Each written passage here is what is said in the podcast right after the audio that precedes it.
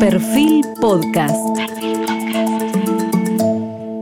Bienvenidos. Hoy estamos con el precandidato a presidente representando a Justa y Soberana dentro de la Unión por la Patria, a Juan Grabois, y remarco precandidato a presidente. Este es el quinto reportaje, solo sexto reportaje en conjunto en su momento eh, con Javier Milei, así que prácticamente uno por año, pero por primera vez como precandidato a presidente de la Nación. Eh, en medio del sorpresivo anuncio de la fórmula de unidad conformada, unidad entre comillas, por el actual ministro de Economía Sergio Massa y el jefe de gabinete Agustín Rossi, luego de que se bajaran las candidaturas de su compañero Guado Pedro y el embajador Daniel Scioli, Juan Grabois decidió cumplir con su palabra y ser un candidato a presidente que sea hijo político del fenómeno y el Big Bang, que fue el año 2001, eh, indefectiblemente sucesores históricos de la generación diezmada, como había pedido Cristina Kirchner, y como él mismo viene anunciando desde enero.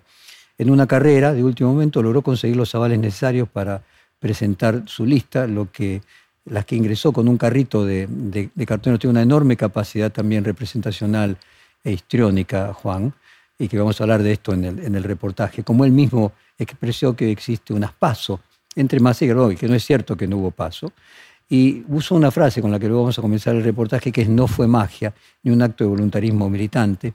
Tal es así que en su boleta era pegada a la de Guado de Pedro, a la de Máximo Kirchner, a la de Axel Kicillof y el resto de las categorías electorales a lo largo de todo el país. Se dice normalmente Juan nació en San Isidro, pero Juan nació en Palermo. En 1983, el licenciado en Ciencias Políticas, es abogado, es escritor, es docente en la Universidad de Buenos Aires, vende libros, está casado, tiene dos hijas y un hijo, no se sabe nada de su vida privada. Yo he intentado a lo largo de mucho tiempo, no tenemos ninguna idea respecto de su vida personal, de la que es un eh, muy celoso cuidador. También es asesor eh, del Pontificio Colegio de Justicia y Paz, organismo de la Iglesia Católica que promueve el desarrollo de los países pobres, que depende del Vaticano, y que además también lucha por la justicia social, por, por su rol y su amistad con el Papa Francisco. Se lo ha señalado muchas veces como consultor y como representante del Papa y del Vaticano en la Argentina, lo que él siempre desmiente. Es fundador y referente del MT, el Movimiento de Trabajadores Excluidos, y de la Confederación, y la crisis del año 2001 lo marcó de una manera que lo impulsó a ocuparse de los más pobres. De hecho, el primer reportaje que yo le hice fue casualmente analizando lo que fue para él la crisis de 2001 y cómo lo empujó a dedicarse a la política de representación de los más pobres en aquel momento que juntaban basura, los ayudó a organizarse, darles una entidad legal.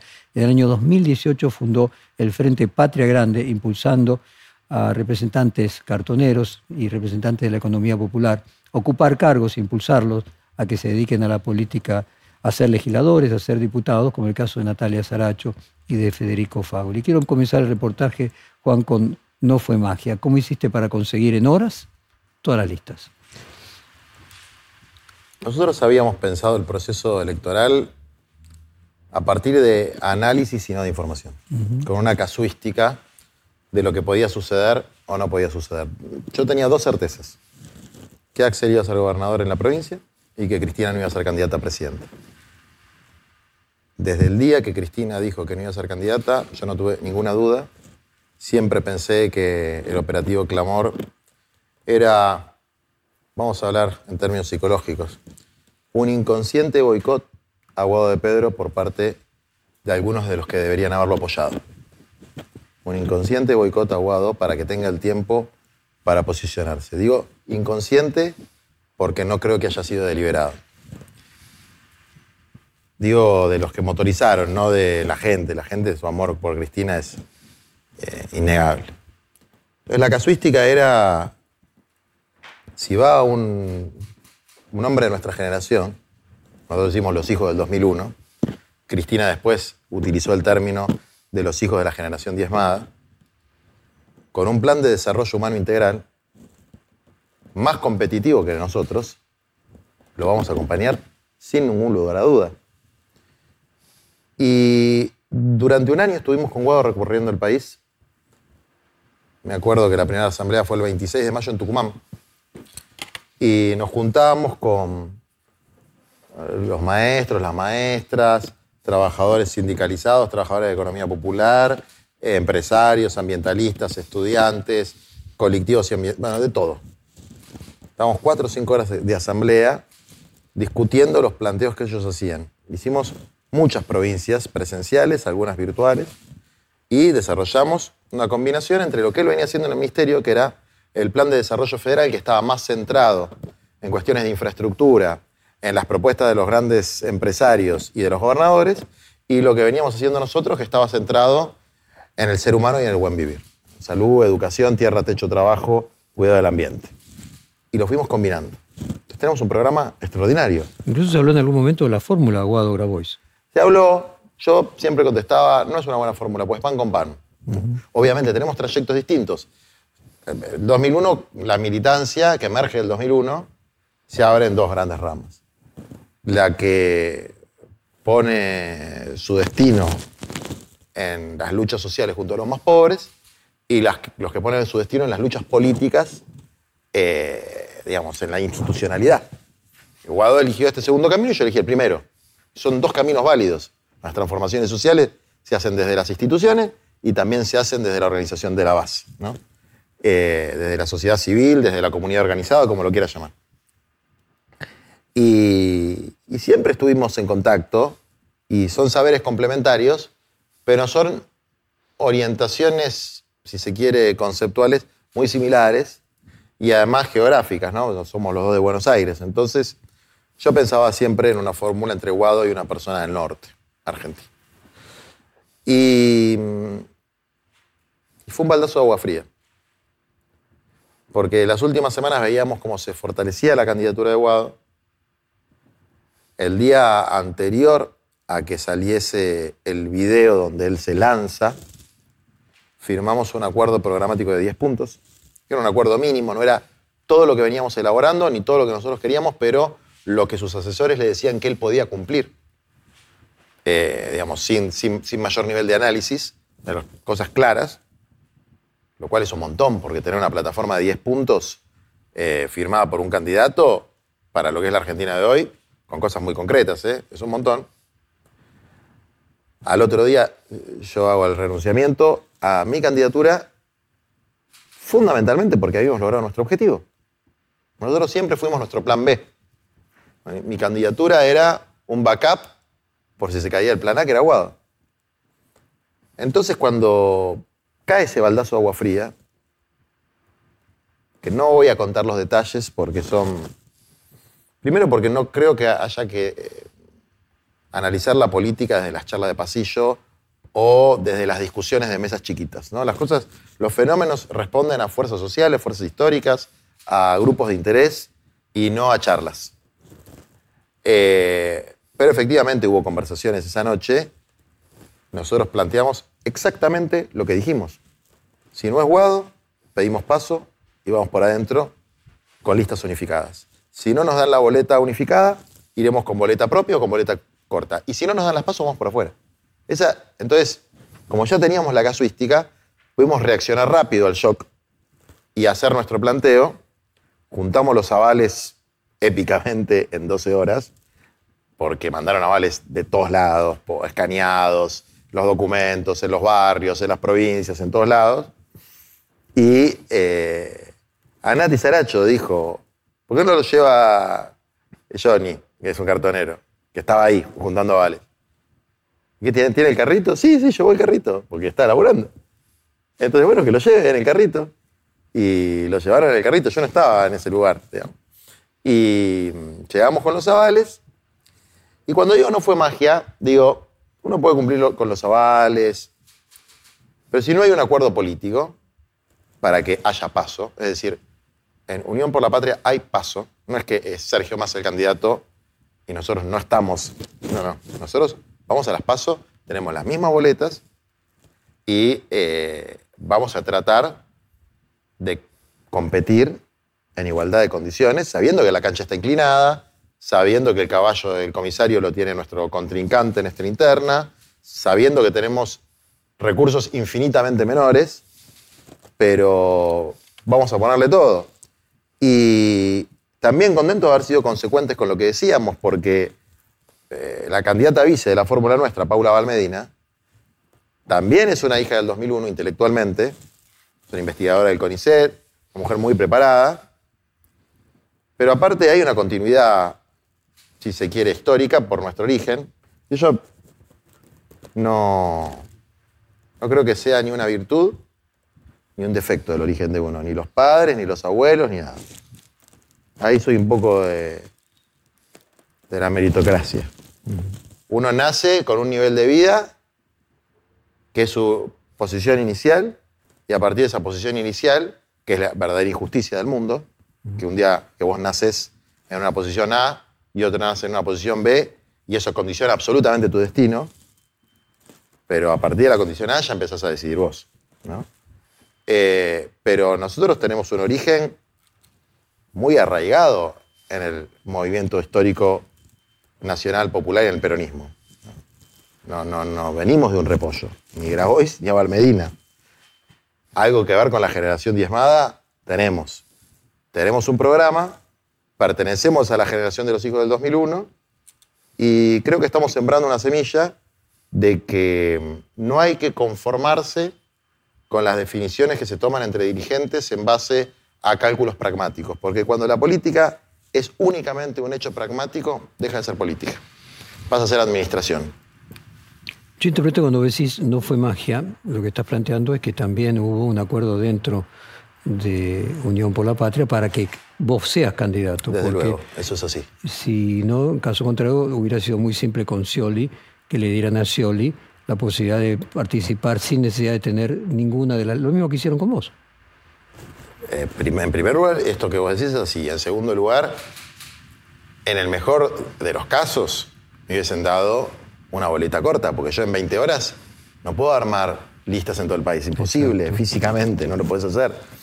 Entonces, eh, alguien con dos dedos de frente debe haber evaluado que los desencantados con masa somos muchos. Y que esos muchos constituimos un elemento de complementariedad del frente, que algunos piensan que va a ser una cosita muy chiquita, y nosotros vamos a hacer un esfuerzo para que no lo sea, porque sabemos que... Y otros piensan que no, que van a ser muchos. Y otros piensan que van a ser muchos. Yo la verdad es que no lo sé, sé que nos vamos a esforzar y que vamos a ser lo que somos, sin, sin caretas. Siguiendo esa línea y tratando de entender una lógica de orden eh, comprendiendo la necesidad de construcción de poder que tiene la política para ejecutar sus fines. Eh, dado que va a haber un paso eh, entre Grabois y Massa, podría haber habido un paso entre Scioli y Guado, dado que Guado representa, como vos decís, más o menos lo mismo. ¿Por qué crees que tanto a Cristina como al presidente, como a quienes tomaron la decisión de terminar por la patria, le pareció mejor eh, una paso entre vos y Massa que otra entre Scioli y Guado. Que quizás uno podría decir pueden representar lo mismo, porque vos lo representás como significante a Guado, y probablemente Massa y Scioli, aunque personalmente representan, tienen enconos, desde el punto de vista del posicionamiento ideológico, están cercanos. Yo creo que son fenómenos multicausales. Hay un primer elemento, es que a Guado lo bajó el sistema. El sistema percibió en Guado un candidato competitivo, con posibilidades de ganar que no representa los intereses del 1%. No era una garantía. El sistema, y aquí llamo el sistema para ponerle algunos calificativos más claros, el Fondo Monetario Internacional, lo que llaman los mercados, que en realidad son los accionistas de las grandes corporaciones, porque mercado hay en la esquina de mi casa y eso también es un mercado, eh, y alguna geopolítica, algunos intereses geopolíticos. Y obviamente el círculo rojo. Entonces, ¿qué se garantizaron ellos? Tener el 70% del electorado en opciones que abiertamente, sin disimularlo, dicen representar sus intereses. Por eso subió la bolsa. Exactamente. Por eso subieron los papeles, los activos, bajó el riesgo país, Exactamente. bajó el dólar meta. Exactamente. Porque Massa y tanto los candidatos juntos por el cambio. ley, en cualquier escenario de los que ellos prevén, sus intereses están garantizados. Y ahí en fue eso... un jaque mate para los que representamos los otros intereses. O sea que vos eras menos peligroso que Guado porque vos tenías menos posibilidad de ganar, para ponerlo en estos Eh, términos. eh, totalmente. Entonces, esto es un poco como para, no para ir a la historia de David y Goliat, para ir a la previa, ¿no? A la unción de David como rey de los judíos. Que la hace Samuel, el famoso óleo de Samuel. Y Samuel le pregunta a su padre, al padre de David, ¿no? Bueno, ¿quién va a ser tu sucesor? Jesé se llama el padre de David. Y Jesé le dice, mira, tengo tres hijos con formación militar, los competitivos. Jesús quería que el rey fuera uno de esos tres hijos. Y Samuel, el que ungía, le dijo, no, por acá no va la cosa. El sistema veía a Aguado como uno de esos tres hijos, uno competitivo, uno que podía tener una victoria militar. Entonces lo volteó. O sea que con el apoyo de Cristina Aguado le podría haber ganado a Scioli y luego podría haber sido un candidato que llegara al balotaje y le ganara al candidato junto por el cambio. Ese era el cálculo que hacíamos todos. Mientras que vos no tendrías ese costo político que tendría para el mercado porque se supone que lo tuyo va a ser testimonial. Exactamente. Pero existió, eh, existió Goliat y existió David también. Entonces la historia no está escrita, digamos. El partido, el resultado del partido no está hasta que el partido termina. Y a nosotros plata y miedo no tenemos. Y Juan, eh, así cuando vos decís que... Pero además te quiero decir algo más, porque si no podría decir, bueno, pero a ver, Juan, tenés que ser racional, las posibilidades son ínfimas. Primero que es, los desafíos son una cosa linda, que a mí me entusiasma, pero más allá de eso, nosotros representamos algo que no está representado. Pero no, Juan, todo lo contrario. Eh, Alfonsín decía que había derrota que tenía grandeza, que los triunfos carecían. O sea, que, ser testimonial y representar no es, no es poca cosa. No, la fuerza No necesariamente para ganar. No, exactamente. Pero además, condiciona el sistema político. Si nosotros sacamos una buena cantidad de votos, condicionas el sistema político. Le estás diciendo al sistema político, mira, a ver. No, no, Juan, yo no tengo dudas en ese sentido. O sea, no, no me parece ilógico simplemente tratar de llegar al contexto, como decir, bueno, había fuerzas que son a los Hegel, los que condicionan, crean las condiciones de, posibilidad. En ese sentido, los gobernadores eran representantes de esas fuerzas los que fueron a pedir que el candidato a unidad eh, fuera eh, eh, Sergio Massa. Yo creo que fundamentalmente a partir de la reforma del 94, los gobernadores, y no quiero hacer una generalización, pero el gobernador es un administrador de los recursos naturales al servicio de las multinacionales. En el 94 se decidió la descentralización de la propiedad de los bienes comunes, de los recursos naturales. Lo que le permitió, por ejemplo, Néstor Kirchner, cuando fue la privatización de IPF, tener aquellos famosos centenas de millones de dólares. Exactamente. Algunos hicieron esa administración de manera correcta, otros la hicieron de manera incorrecta, pero lo que no se pudo hacer es una estrategia nacional de utilización de la renta de los recursos naturales para el desarrollo del país y no se pudo hacer una explotación sustentable. Entonces es un desastre. La megaminería es contaminante, sí es contaminante, y lo que pasa en Jujuy con el litio es un bochorno desde todo punto de vista. El atropello a los derechos de las comunidades originarias, de las regiones en las que esto se desarrolla, y el saqueo del recurso, que es como si importáramos latas de tomate y exportáramos tomates, digamos. No podemos hacer, no la batería, ni un pedacito de la batería. Entonces, desde luego que lo que piensen las multinacionales extractivistas tiene alguna influencia en los gobernadores de los territorios mineros, de los territorios donde el agronegocio eh, sojero eh, tiene la mayor incidencia.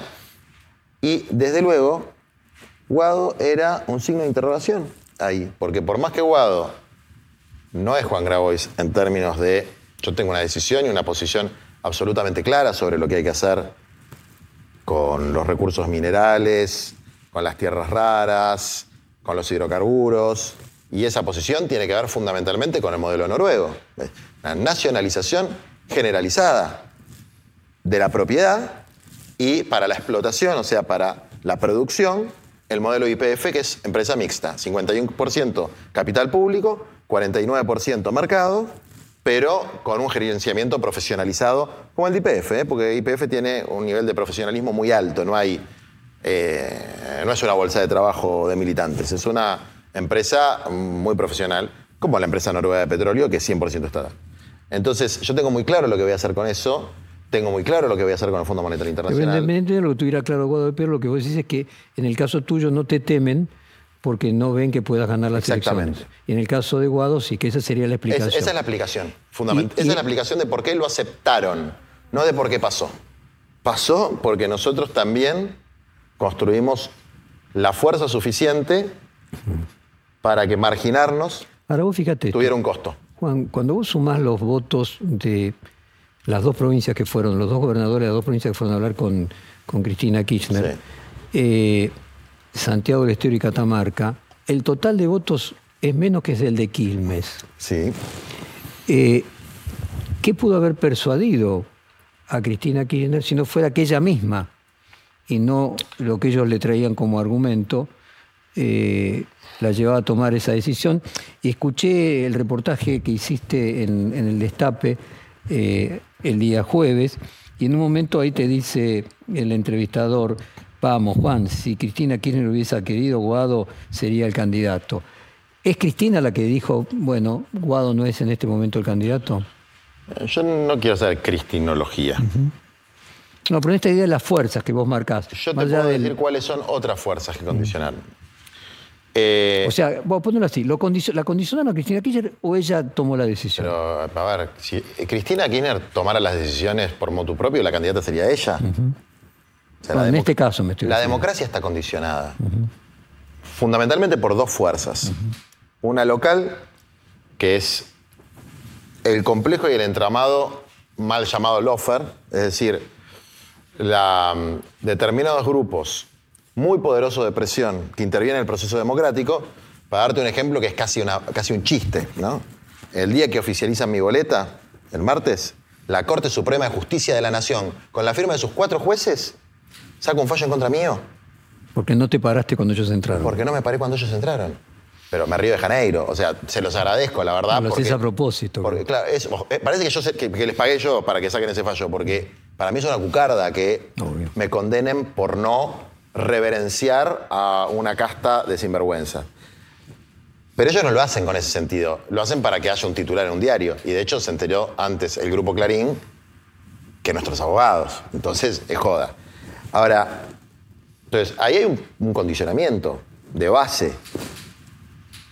Después hay otro condicionamiento que es, si quiere, el mundo de las grandes finanzas, dentro de los cuales podemos in- incluir al Fondo Monetario Internacional.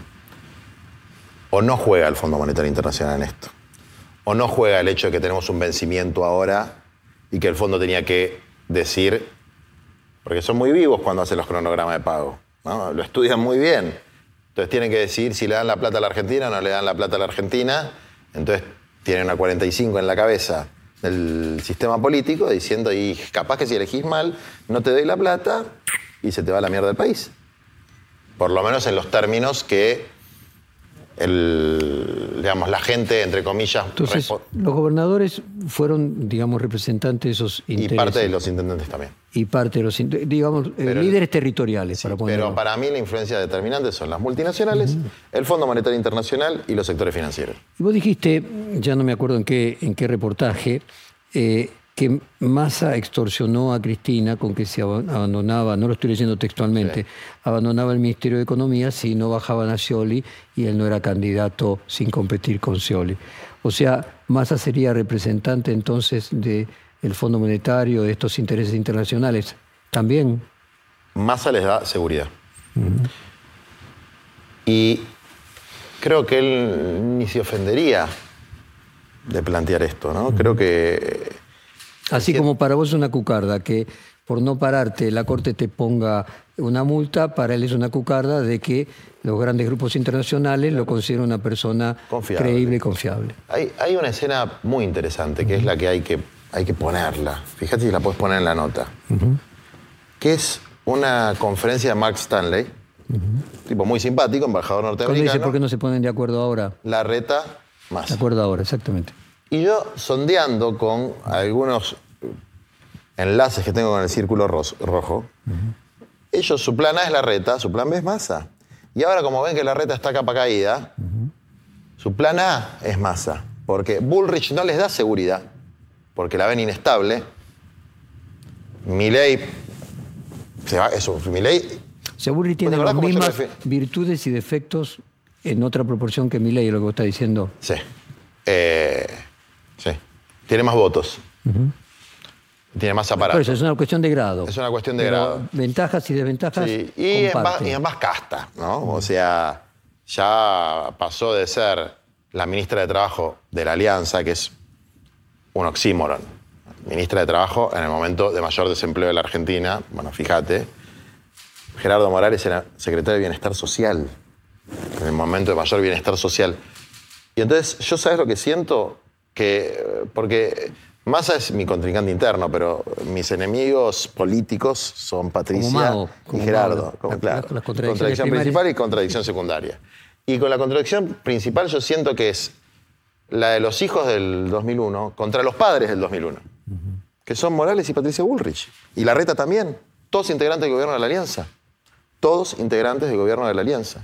Y nosotros combatiendo contra ese gobierno inoperante, neoliberal, hipócrita, porque era el gobierno que venía a limpiar la Argentina de la corrupción y después compraba los votos con la Banelco. Eh, siento que esa es la pelea de fondo en la Argentina. Los que crearon el sistema que estalló en el 2001 y quieren volver a imponerlo, y los que lo combatimos. Ahora, uno puede decir, bueno, no, los poderes fácticos, la persona que cree que porque llega presidente se siente ahí, toma todas las decisiones, no entiende cómo funciona el mundo. Aquella frase de cuando Bill Gates le tocó dar una conferencia con los egresados de Harvard, le dijo, el mundo no es justo, punto número uno. Eh, Ah, comprendiendo todo eso, uno puede decir, bueno, en ese momento Cristina puede haber dicho, eh, en estas circunstancias la mejor alternativa o la menos mala es esta. Ahora, cuando uno analiza que eligió o se sumó a la decisión de elegir a Massa en 2023, a Alberto Fernández en 2019 y a Scioli en 2015, alguien puede decir, y acá hay un invariable, ¿no? Cualquier cientista social diría, ¿no será que Cristina Kirchner declama algo eh, y, como decía Néstor Kirchner, no miren lo que yo digo, sino lo que yo hago? Ella es mucho más de centro de lo que puede percibirse su discurso. Yo te diría que ella, para mí, es muy institucionalista, mucho más de lo que dicen sus enemigos. Y hay un tema generacional también. Y, yo no quiero que nadie se ofenda por esto, pero a una determinada edad estás más preocupada de prevenir catástrofes que de generar transformaciones. Y hasta me parece comprensible. Para mí, la catástrofe ya existe. Y como dice una canción del Indio Solari, que podría ser peor, con eso a nosotros no nos arreglan. O sea, eh, tenemos la mitad de nuestro pueblo en la pobreza. Comprarse un departamentito, una casita, tener un terreno es un privilegio para minorías, algo que debería ser absolutamente accesible para cualquiera en Argentina. Producimos alimentos, somos el granero del mundo y no se puede comprar pan. Tenemos vacas y no hay carne y no hay leche. Es decir, hay un nivel de injusticia que para nosotros es intolerable. Y no creemos que Sergio Massa represente una perspectiva de transformación de esas estructuras de poder que generan la concentración de la riqueza en la Argentina, la destrucción del bosque nativo, la quema de los humedales y la injusticia social eh, que sufre nuestro pueblo. No creemos eso y por eso estamos dispuestos a competir. A ver, otra hipótesis, siempre en el terreno del análisis contrafáctico con el que se puede hacer análisis. Eh, hipótesis de que se sobreestima la capacidad de predicción electoral de Cristina Kirchner. Del 2013 al 2023, si es que ganara Juntos por el Cambio, sobre seis elecciones el espacio que integra Cristina Kirchner habría perdido cinco. Y si consideramos que todavía no está jugado, con cosa que es verdad, 2023, sobre cinco, cuatro. Se perdió en 2013, 2015, 2017, 2021. Solamente se ganó en 2019. ¿No hay también un invariable ahí de que pareciera que la lectura, eh, por lo menos electoral, eh, o que las fuerzas están inclinadas en contra, que, que no dan el resultado esperado? Y no sé, porque en 2015 es finito lo que decís, ¿no? Las presidenciales, que son las importantes, en 2015 fue por un pelito. En Ahora- 2019 ganamos. Que Macri gane presidente en la Argentina, Era insospechado. quiero decirte, por un pelito, pero algo evidentemente hizo el oficialismo Sí, para que es cierto, Macri pero sea yo te quiero presidente, recordar ¿no? algo que pasó. Que fue de mucho impacto. Do- Dos elementos.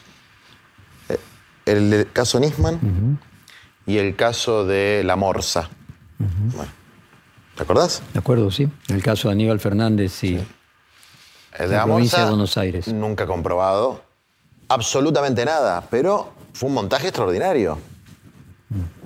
Y el caso Nisman, desde mi punto de vista también, fue un montaje extraordinario de acusar a Cristina de haber complotado con Delía y Esteche, delirante, eh, para matarlo a Nisman. No, no, no, no, no, eh, ni, ni inanalizable, ilímene rechazado. Y otro elemento, que fue la intervención abierta de Cambridge Analytica. Es decir, una intervención geopolítica en el momento donde nadie todavía entendía la influencia de las redes. Es decir, hubo factores externos que, desde luego, el oficialismo no supo prever porque tenía las de ganar. En 2019 aprendió un poquito. Entonces hizo una campaña de otras características y le fue muy bien. Inesperadamente también le fue mejor de lo que se esperaba. El gobierno de Macri había sido muy malo, pero nadie esperaba un resultado en las PASO de Alberto tan, tan alto. Entonces, ahora, yo no soy el genio del voto. No, no, no, no soy un especialista en temas Y una persona puede ser una- un gran político, una estratega y no ser ducha en cuestiones electorales. La política Bueno, no es solo lo esa- electoral, y, eso no. y yo soy el menos ducho del mundo. Pero lo cierto es que uno encuentra invariables. Elige siempre candidatos de centro Sí. eh, y eh, desde que no está sumario ya tiene que tomar decisiones electorales, no le va bien. Te diré que esa es una característica, no, no estoy haciendo una reflexión ni una correlación, pero es una característica de todos los grandes líderes latinoamericanos. Lula, ¿a quién eligió? A Dilma. Evo, ¿a quién eligió? Arce. A Arce. Correa, ¿a quién eligió? A Lenín Moreno. Y podría seguir la lista. ¿eh? Es una característica, digamos, de Que después de un gran líder es muy difícil la aparición de un sucesor. Sí. Y que el trasvasamiento generacional en la Argentina no lo logró hacer ni Perón. Y creo que Cristina tuvo la intención. Y bueno, ahí faltó la última milla. A ver, otra hipótesis, siempre en el terreno conjetural. Eh, yo tenía, tengo un amigo que me decía, con mucha experiencia política, mucha, me decía, pero estos muchachos, grande, además un señor grande, ¿no? me decía, estos muchachos por, por Cristina Kirchner y por eh, eh, la ma- mayoría de los dirigentes actuales, no alcanzan a entender de que Scioli le está haciendo un favor a Guado. Porque Guado le va a ganar a Scioli y lo legitima a Guado. Lo que tiene que hacer es darle las listas, que no haya problema, que sea simplemente candidato a presidente y que todo lo demás vayan las mismas listas y que lo legitime a Guado. No temes, independientemente de esto sea cierto o no, para completar mi, mi pregunta. Pero bueno, te doy la Decirle a tu cerveza. amigo Decía- que decía a- algo. a- algunos lo entendíamos muy bien. Que eh, Scioli nos estaba ayudando a que haya paso y que Guado sea el candidato y que lo iba a legitimar. Yo lo tenía absolutamente claro. Digamos, eh, Pichichi le tenía una velita prendida. El problema es que a Guado lo bajó el sistema y a Pichichi lo bajó Alberto. Y esta historia, porque yo estoy aprendiendo algunas cosas, que quisiera no aprender, te digo, porque cuando, ¿cómo se dice? Cuando vos tenés las ojeras disciplinarias, ¿no? Como que tenés un sesgo por estar dentro de un termo. El especialista Sí, pierde cosmovisión. exactamente. Entonces no me quiero convertir en un especialista en esto, que es un espanto. Pero efectivamente, las grandes convicciones de que hay que democratizar el espacio y hacer una primaria, etcétera, y a veces se cambian por dos diputados en la lista. Y es medio triste eso, porque hay gente que gobierna nuestro país. Entonces, vos decías, la política tiene que tener poder como un medio para concretar determinados fines. El problema es cuando esos determinados fines son indeterminados. Entonces es el poder por el poder en sí mismo. Y cuando es el poder por el poder en sí mismo, es barato. Es poco poder.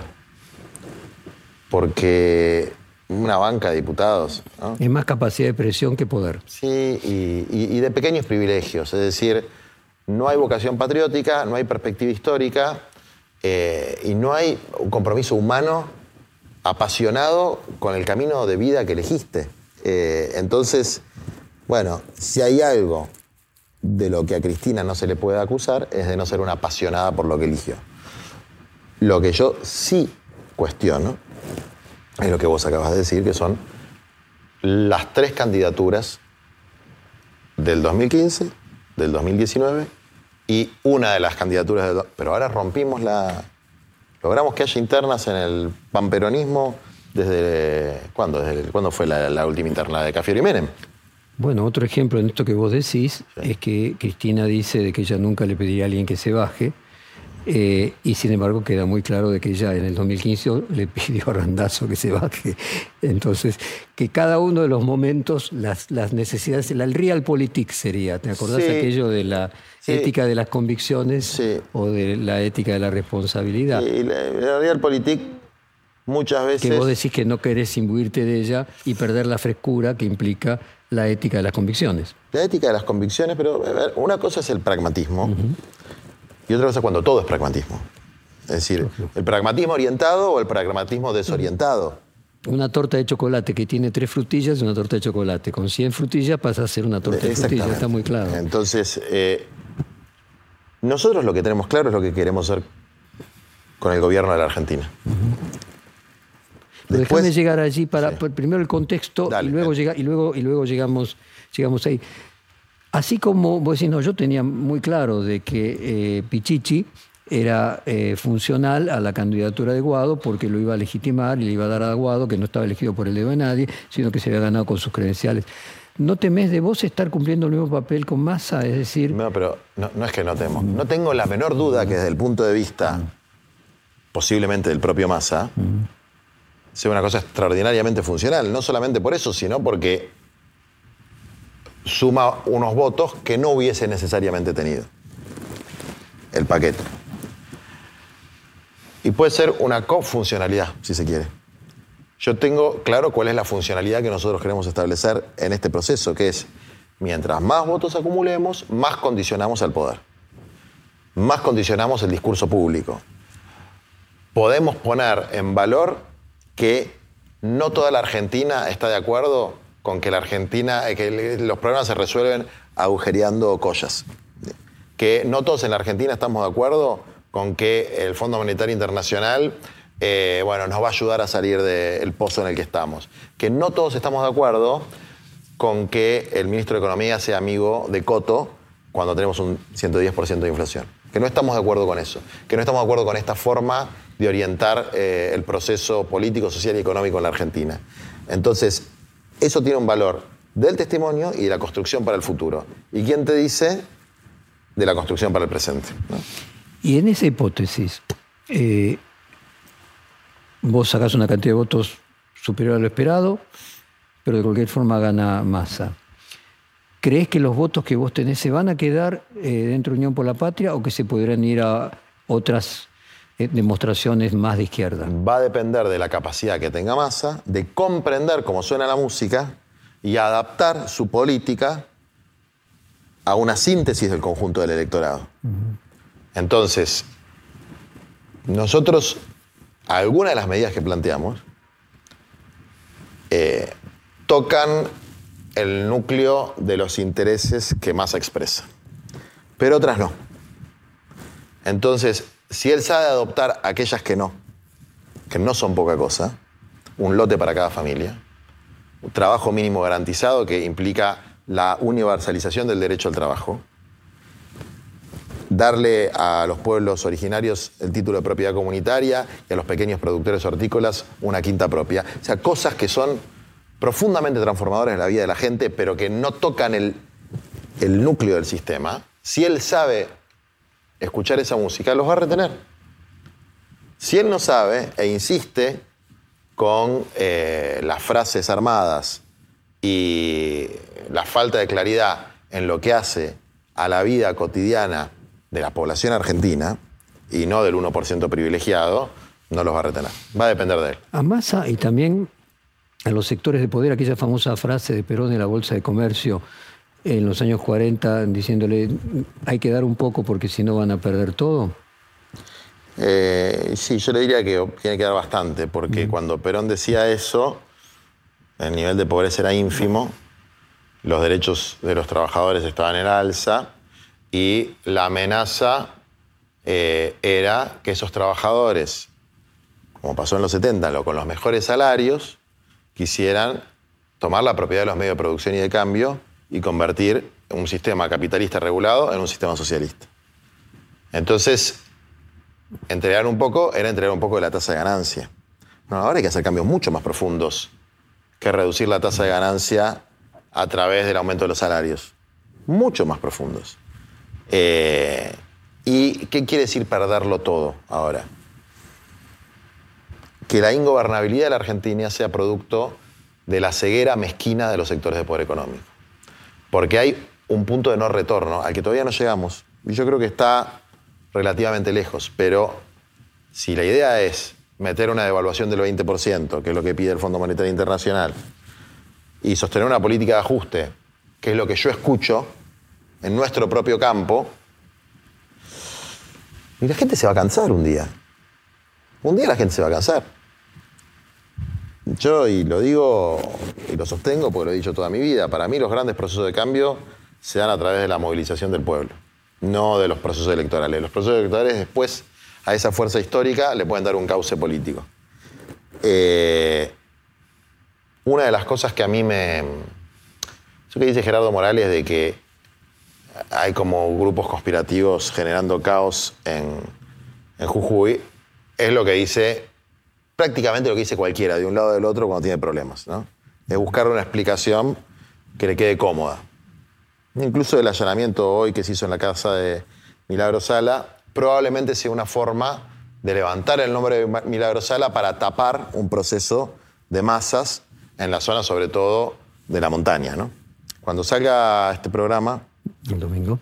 Eh, yo ya había hecho mi primera actividad de campaña, que va a ser en Jujuy, que va a ser en la zona de Humahuaca, en la zona de Tilcara, en la zona de Pumamarca, con los pueblos originarios, con los maestros, las maestras, los enfermeros que están luchando, porque eso representa lo que no tiene que pasar en la Argentina en términos de saqueo, de represión, de solución violenta de los conflictos sociales, pero también representa la fuerza histórica que puede producir los cambios, que son los que educan, los que curan, los que cuidan la naturaleza, los que pueblan los rincones más recónditos de la patria, los que no ven que la Argentina son 20 manzanas de la ciudad de Buenos Aires. Entonces, eh, esa fuerza histórica,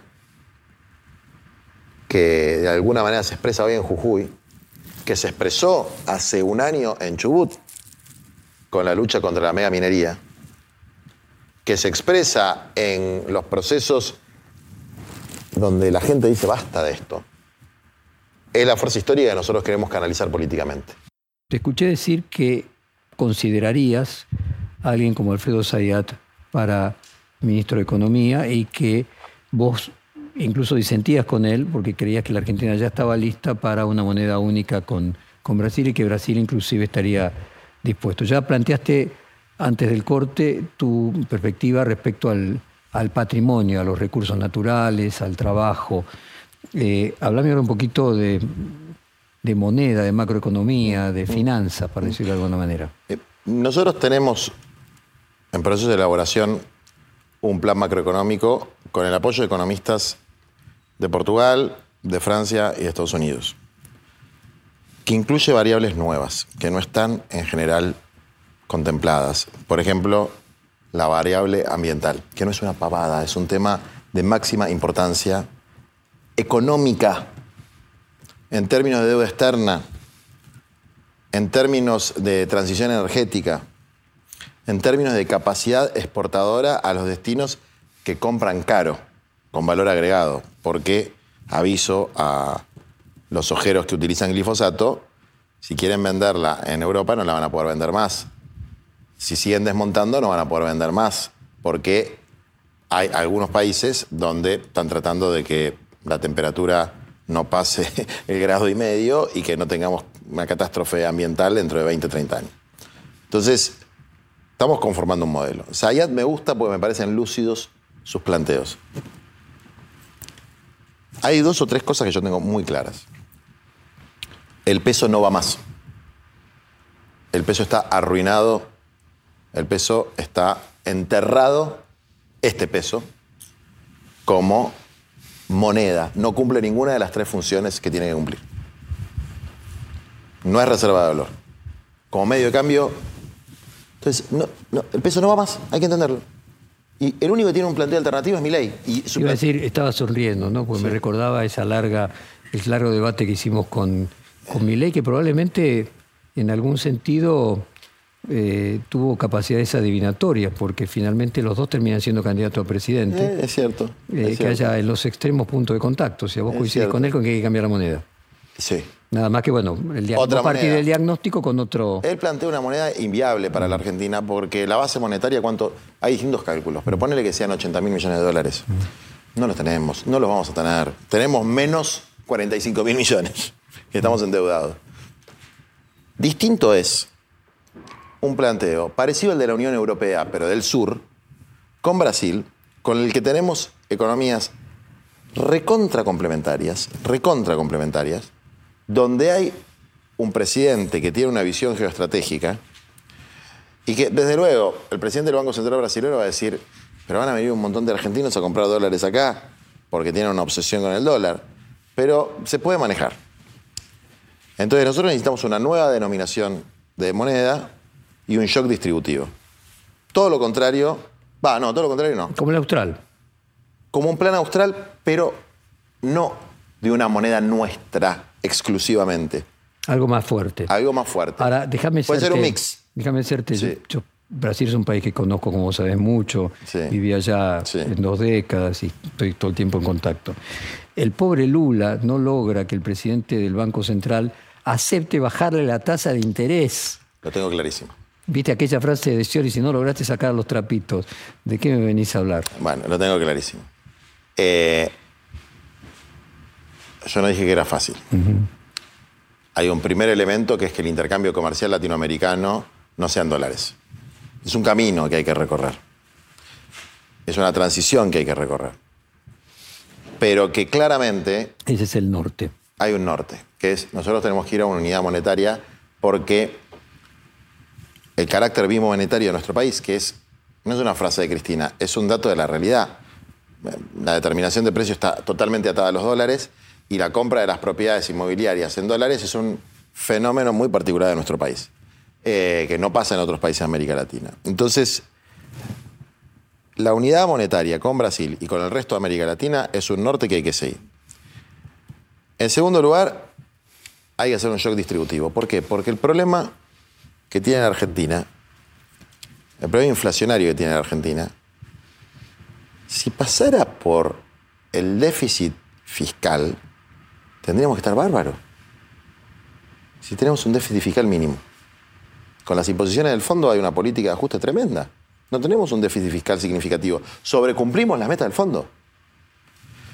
Entonces, Ahí, perdón, Juan, Sí. eh, es cierto que probablemente Massa entregue con 3,5% de déficit fiscal, pero está el déficit eh, que, digamos, o sea, el cuasi fiscal, Sí. que tiene que ver con los intereses que se pagan. Sí, bueno, por eso viene atado con el tercer punto, que es el Fondo Monetario Internacional y la ¿no? reestructuración Y, las- de la y las LELIC y, y la- las- los deuda. pasivos remunerados del Banco Central, para decir de alguna todo, manera. todo toda deuda debe ser reestructurada y algunas debe ser no pagada. ¿Y sabes quién lo dijo? Por ejemplo, la del fondo inclusive. Pero, a ver, lo del fondo, lo dijo Dualde, si no se puede pagar, no se paga. es, es casi de sentido común. Lo que pasa es que cuando estás en un termo, no te das cuenta que si vos le debes 100 mil dólares al banco, vos Fontevecchia, tenés un quilombo, porque te pueden embargar todo, qué sé yo. Si le debes 45 mil millones de dólares al banco, el quilombo lo tiene el banco, porque no le va a alcanzar con todo lo que tiene para rematar, para cobrarse la creencia. Entonces, bueno, la única ventaja que tenemos es que la deuda es tan ridículamente alta que tenemos una posibilidad de negociación. Y además, todas las instituciones de Bretton Woods están tecleando. O sea que la Argentina puede hacerle un gran bien a su propio país y a la humanidad, dándoles el golpe de gracia diciendo, pero miren muchachos, ustedes la cuota que tenía la Argentina y la proporción de deuda que podrían haber, digamos, la Argentina podría haber emitido es el mil por ciento. Ustedes son unos irresponsables. Y además permitieron la violación de su propia carta con la formación de activos en el exterior, porque la plata entró al Banco Central y no se fue ni para un puente, ni para una escuela, ni para un nada que no sea eh, pagarle a los fondos de inversión que habían entrado a la Argentina con el genio de las finanzas. Entonces, digo, decreto número uno, se anula el acuerdo con el Fondo Monetario Internacional y se suspenden los pagos. Entonces, el cambio de moneda, el shock distributivo. Como Rodríguez ahí en el Congreso. Hay una diferencia, que esos eran los acreedores privados. Porque con el FMI, en realidad nunca entras en default, ¿viste? Es mora. Eh, la diferencia. Yo sé que era revolucionario a nivel mundial porque nadie entra en default. Exactamente. Eh, permanente con el Fondo Monetario. Exactamente. Y sería, la verdad, muy bueno. Porque. Sería con el Fondo Monetario, con el Club de País, con el Banco de China, porque todos están atados al Fondo Monetario, ¿no? No es, no es tan así. O sea, yo creo que hay, por ejemplo, se habla del swap. ¿Qué es el swap? Un préstamo. Es un préstamo. dejemos de decirle swap porque la gente se confunde. Es un préstamo. Y es un préstamo que está hecho con las reglas de cualquier préstamo. Es un acuerdo comercial. No es un tema de amor, no es un tema de geopolítica, es un acuerdo comercial. Una cosa es tener una relación geopolítica con China, en la que yo creo porque creo en la multipolaridad. Y otra cosa es hacer un acuerdo comercial y venderlo como un acuerdo político. Y frente a un acuerdo comercial, lo que evalúa cualquier banquero son las mismas variables en China, en Hong Kong o en, Estados Unidos, que son los riesgos que te genera ese acreedor, eh, perdón, ese deudor.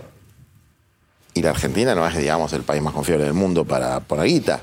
Entonces, lo que hay que buscar son acuerdos geopolíticos vinculados al futuro, no acuerdos coyunturales para ver cómo atamos con alambre las cosas. Y para eso, yo se lo decía a un, empresario, al que no quiero nada y no me quiere nada a mí.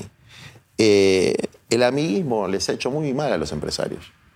La rosquita, el negocito y qué sé yo, a los que quieren tener eh, reglas claras. no me quiero meter en tu rubro, pero el favoritismo de los grandes medios de comunicación durante distintos gobiernos le ha hecho muy mal a la industria. Eh, lo de papel prensa, hay cosas que son, vos decís, esto no puede ser el desarrollo industrial en Argentina. Esto es el famoso capitalismo de amigos. Lo que pasa es que todos son amigos de todos. Todos son amigos de todos. Y a la única que detestan visceralmente es a Cristina. No termino de entender las razones psicológicas de por qué, porque tampoco es que le fue tan mal con Cristina. Y muchos amigos de Cristina son amigos de ellos, del Círculo Rojo me refiero. Pero se las nombres se ponen... Yo creo que la quiero más a Cristina por lo que le molesta a ellos que por otra cosa. Dicen que un eslogan de campaña de Patricia Bullrich es la reta es masa o masa es la reta. Vos que, eh, de hecho en un reportaje tuviste un conflicto con Pablo Dugan recientemente, uno de los reportaje que, hiciste la semana anterior, en el que te decía, te acusaban de haber sido eh, cercano a algunos funcionarios del gobierno de Macri. Los conoces, digamos, y vos planteaste... muchísimo, del gobierno de Macri, del gobierno de Larreta. De hecho, yo te conocí a vos porque Mario Quintana, que era eh, vicejefe de gabinete, me habló muy bien de vos, Mario, muy devoto católico. Fueron todos interlocutores en negociaciones fructíferas. Que vos ya explicaste que era para conseguir beneficios y que los beneficios se consiguieron. Pero que además estoy profundamente orgulloso de haber participado de esos procesos. Ahora déjame seguir en ese planteo. Vos que los conocés, eh, ¿es lo mismo? ¿Son lo mismo? En, esencia, ¿es lo mismo la reta que masa? ¿Era ingenieros que decía el hombre y sus circunstancias? No son lo mismo porque tienen circunstancias distintas creo que tienen una mirada muy parecida de la economía y de la política y de la vida. Ortega y Gasset. Ortega y Gasset. Em, o sea que si Massa estuvieran Juntos por el Cambio sería lo mismo. y Rodríguez Larreta estuviera en Juntos en Unión por la Patria, sería lo mismo. Usted me ha interpretado muy bien. Pero no está. Entonces, no, el contexto lo condiciona y lo modifica. Lo condiciona. Y hoy está en la misma coalición en la que estoy yo. Por lo tanto, y esto yo lo tengo clarísimo, el que gana, gana y el que pierda, acompaña. Espero que mi rival tenga la misma idea de las cosas, no, no sea cosa de que... Así que para que vos acompañes haga concesiones recíprocas. Exacto. No, y no sea cosa que si yo gano no me acompañe, ¿no? Porque eso también puede pasar. Déjame, estamos al final del, del, reportaje, después te voy a pedir dejarte los últimos minutos para que vos hagas la reflexión que te parezca. Mencionaste el tema de tu compañera de fórmula, María Paula Valmedina, y de vos, y hiciste una referencia a, la, a lo generacional y a la historia de las generaciones anteriores que no todo el mundo conoce.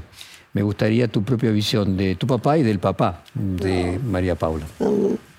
No, ¿Te conocieron? No sé, hubo... No voy a hablar, de hecho tienen, tienen visiones muy distintas de Por lo que pasó mismo. en la década del 70. Por eso mismo.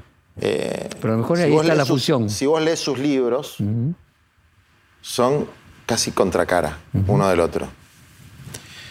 Eh, yo creo que con Paula tenemos una cosa clara, que es la, his- la historia que vos mamaste te condiciona, pero no te determina. Nosotros no tenemos que cargar, para mí es mala la frase de los hijos de la generación diezmada. Biológicamente lo somos, pero políticamente somos hijos del 2001. Porque esa es nuestra historia. Esa, eh, eh, eso es lo que hicimos nosotros. No podemos negar de dónde venimos. Pero tampoco somos lo que fueron nuestros padres ni nuestros abuelos. Entonces, a mí la verdad que es una casualidad, porque Paula es Paula, no es Abel Medina para mí. Y yo soy Juan, no soy Grabois. Pero esa casualidad o esa paradoja eh, es muy interesante, digamos, ¿no? Desde algún punto de vista. Al que le interesa la historia del peronismo, la historia de los 60, de los 70, bueno, están los dos libros, ¿no? Está el de mi viejo y el viejo de, de Paula. Eh, y Y son una fusión, hay una síntesis en sí, eso. yo creo que hay, no sé si diría una síntesis, ¿no? Pero algo de eso hay. Juan, llegamos al final. Eh, Los últimos minutos que necesites para dejar el mensaje que te parezca que no hayamos el tema que no hayamos tocado. Nosotros tenemos una consigna que es Argentina humana.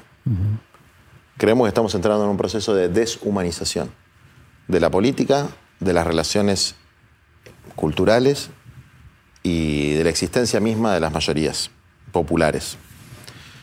Y una agenda que es la de tierra, techo y trabajo, que es la reforma agraria, la reforma urbana y la economía plural. Cuando hablamos de reforma agraria, molesta mucho, pero eso no implica que le vamos a sacar nada a nadie. Es cuidar el bosque primario, el monte nativo, los humedales, que los pueblos originarios tengan su título de propiedad comunitaria, que los pequeños productores tengan su pequeña parcela para poder hacer horticultura, que haya economías regionales para que la leche no tenga que ir de General Rodríguez hasta Jujuy. Cuando hablamos de reforma urbana, hablamos de combatir la propiedad ociosa a través de mecanismos impositivos como hay en Nueva York, o de tener un pequeño parque de eh, departamentos públicos para la gente con necesidad, como hay en Francia, eh, o de tener algunos topes en los precios por zona de los alquileres en- entre las ligas de inquilinos y las ligas de propietarios, y urbanizar los barrios, poner agua, luz, cloaca y generar lotes con servicios para la gente.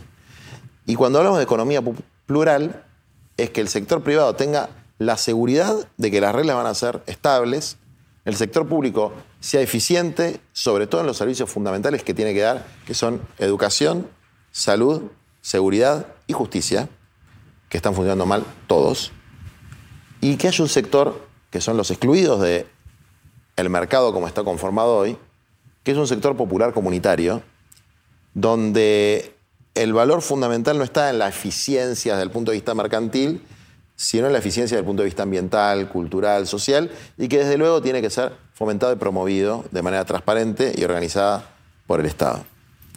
Entonces, ahí hay un núcleo que permite romper la verdadera grieta, que es la que marca la línea de la pobreza. Y que si no rompemos esa verdadera grieta, la Argentina no va a ser humana, va a ser invivible, nos vamos a deshumanizar todos. Los que sufren la injusticia social y los que de alguna manera por acción u omisión la permitimos. Juan Grabois, muchas gracias. Gracias a vos. Perfil Podcast.